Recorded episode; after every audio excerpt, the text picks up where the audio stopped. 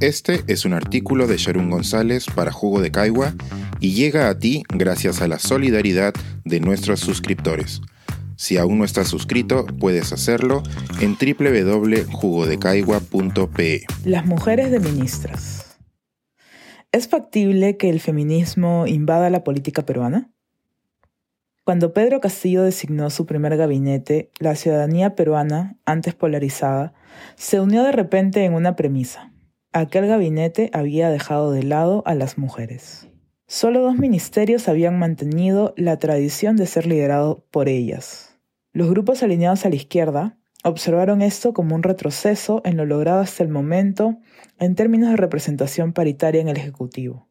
Y los grupos, al otro lado del espectro, calificaron la decisión de Castillo como misógina y reclamaron a las feministas por su silencio ante tal injusticia. Denunciar la misoginia y las desigualdades de género es un lugar común entre personas progresistas. Lo asombroso en esas circunstancias fue ver a colectivos que usualmente no comparten esa preocupación recurrir a la retórica sobre la violencia simbólica hacia las mujeres.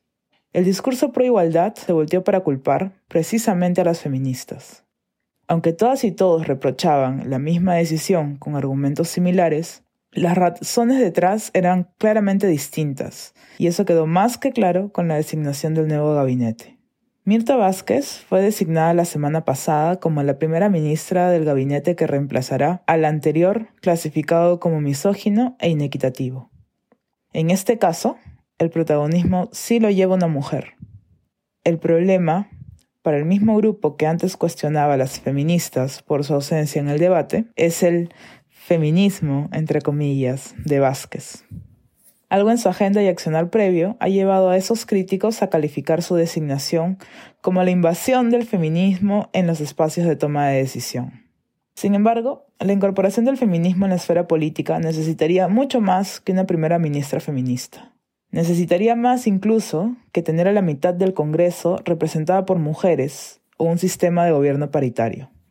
De hecho, el gabinete Vázquez tampoco es paritario. De los 19 puestos, 5 son ocupados por mujeres. Tres de ellos dedicados a la atención de desigualdades, el Ministerio de Cultura, el Ministerio de Desarrollo e Inclusión y, evidentemente, el Ministerio de la Mujer y Poblaciones Vulnerables. Una mujer ha sido designada para presidir un gabinete que, al mismo tiempo, cae en lugares comunes sobre el tradicional rol social de cuidado esperado de las mujeres. A partir de 1997, los partidos políticos tienen la obligación legal de incorporar a las mujeres en sus listas de candidatos al Congreso. Aquella vez se determinó que ellas representarían el 25% de las listas. Desde el 2000, el porcentaje subió a 30%. De forma parecida, en las listas de regidores presentadas a las elecciones municipales, al menos el 25% debía estar conformado por hombres o mujeres. Estas medidas surgieron con la intención de paliar la ausencia de las mujeres en espacios de toma de decisión. Lo lograron con matices, aunque eso haya significado tener en distintos niveles de gobierno mujeres con ideologías conservadoras. El llamado feminismo continuó quedando fuera. Recientemente se han incorporado a nuestro sistema político la paridad y la alternancia en las elecciones, esto quiere decir que todas las listas deben presentar igual cantidad de hombres y mujeres de forma intercalada. ¿Esto asegurará que el feminismo ocupe más lugar en la política? Es una posibilidad, pero no un hecho. La participación de las mujeres en política no es sinónimo de una reforma feminista.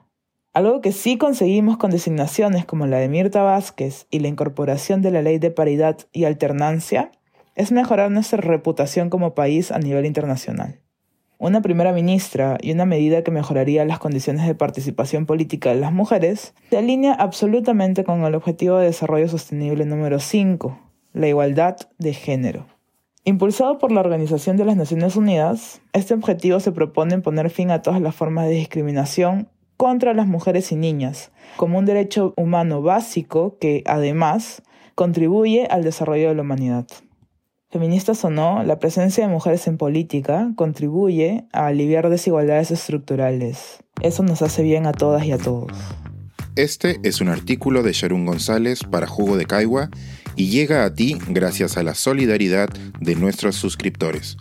Si aún no estás suscrito, puedes hacerlo en www.jugodecaigua.pe.